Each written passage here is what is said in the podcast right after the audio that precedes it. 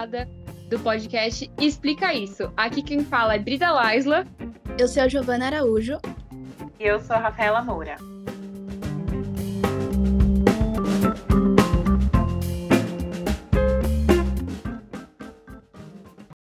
Meninas, vocês viram o que está acontecendo no Afeganistão? Menina, eu, Eu dei vi, uma mas eu olhada por só cima. metade. Mas eu precisava saber mais. Olha, eu sei o comecinho da história. Ah, pode contar então. Vamos lá. Antes de tudo acontecer, teve uma guerra, que é chamada de Guerra do Afeganistão. Assim, todo mundo fala, ai, o Afeganistão não era socialista? Na verdade, ele não fazia parte da União Soviética. O governo soviético oferecia uma ajudinha pra ele. Eles forneciam auxílio humanitário, treinavam o exército, davam umas arminhas e também financiavam muitas obras, porque lá era um país que, tipo, precisava desse apoio. Uhum. Aí agora vai dar tudo errado. Sim, tudo errado a partir de agora. Uhum. 1973 aconteceu um golpe que derrubou a monarquia afegã. E o novo presidente não agradava os soviéticos. Aí o grupo que se dizia comunista do Afeganistão, o Partido Demogra- Democrático do Povo Afegão, o PDPA, também não gostava do, com o presidente, que chamava Mohamed Dodj Khan. Vou chamar ele só de Khan porque o nome é muito grande.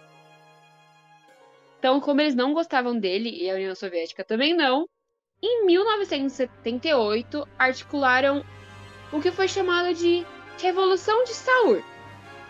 O Khan foi retirado do poder e foi substituído pelo Nur Muhammad Tarak. Vou chamar só de Tarak, porque o nome dele também é difícil. Uhum. E esse presidente fez uma verdadeira revolução. Imagina. é, vocês sabem que o Afeganistão e aquela região é uma região muito conservadora. E o presidente fez reforma agrária, ele deu direito para as mulheres, fez educação laica. Nossa, É um deus. não sabia essa parte. Pois é. E, obviamente, ele não teve muito apoio das pessoas conservadoras. Era de se imaginar. Sim. E além dos conservadores, por causa disso, um gru grupos rebeldes conhecidos como Mujahideen se formaram no país. E então esse grupo articulou um golpe e um outro presidente subiu ao poder. Eu não sei falar o nome dele, mas o sobrenome dele é Amin. Então eu já chamar ele de Amin. Uhum. Só que a União Soviética achava que esse presidente tinha aproximação com os Estados Unidos e que ele não ia ser capaz de conter os rebeldes. Vocês entendem assim o problema de, de tipo, ai, ele ser amigo dos Estados Unidos nesse contexto? Sim, Guerra Fria, né? Realmente. Sim. Não dá, não dá. Aí o que, que aconteceu? Em 1979, a guerra realmente acontece, porque toda essa confusão foi só uma preparação para a guerra propriamente dita. Nossa. Os soviéticos, que eram best friends do Afeganistão, invadem o país e os Mujahideen declaram uma guerra santa, que é chamada de Hijad. E essa se estendeu durante 10 anos. Então, 10 anos em guerra. Bastante Muito tempo. Muito, muito. Então as consequências foram drásticas para os dois lados. Tipo, o Afeganistão já era quebrado antes. Imagina depois. Sim. A União Soviética teve muito prejuízo com isso. O governo, que assim, a maior parte da população não apoiava essa invasão, esse conflito. E o governo ainda tentou esconder o número de soldados mortos. Eita. Pois é, pro Afeganistão teve um milhão de óbitos. Um Nossa, milhão! Muita gente. E daquele grupo rebelde, isso que é o que é mais importante, subiu dois grupos fundamentalistas, a Al-Qaeda e o Talibã. Agora eu já não sei Hum. muito deles. Ah, agora dessa parte é a que eu sei, sobre o surgimento do Talibã. Bom, como você falou, né? Eles surgiram dos Mujahideen. E eles, depois que né, o, a União Soviética tirou sua influência de lá, eles tentaram controlar o país. Só que eles eram, tipo, formados por várias etnias diferentes. Então eles meio que brigavam entre si pelo poder, sabe? Aí, isso todo esse contexto, porque ele tinha acabado de sair de uma guerra e tinha mais gente brigando pelo poder, fez com que tivesse uma brecha para que fosse criado o Talibã. Ele surgiu em 1994 e ele foi liderado por Mullah Mohammed Omar.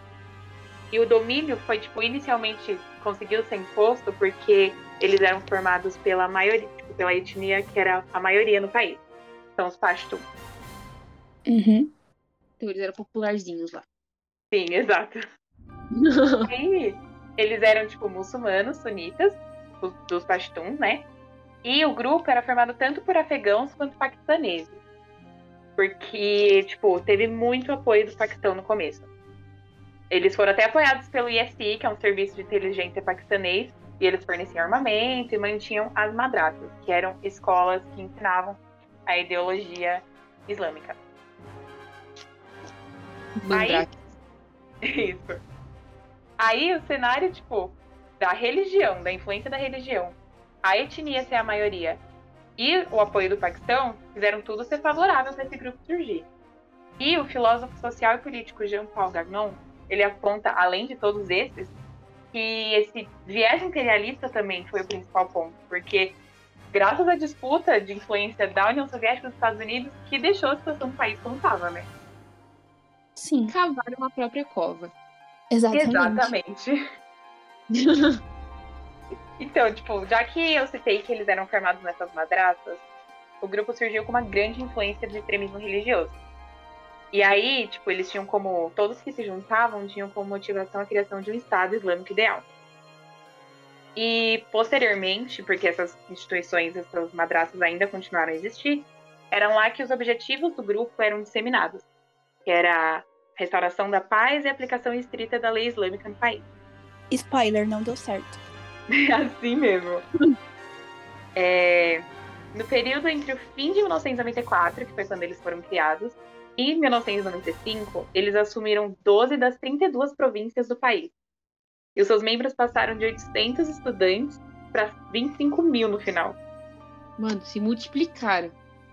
Sim, muita gente.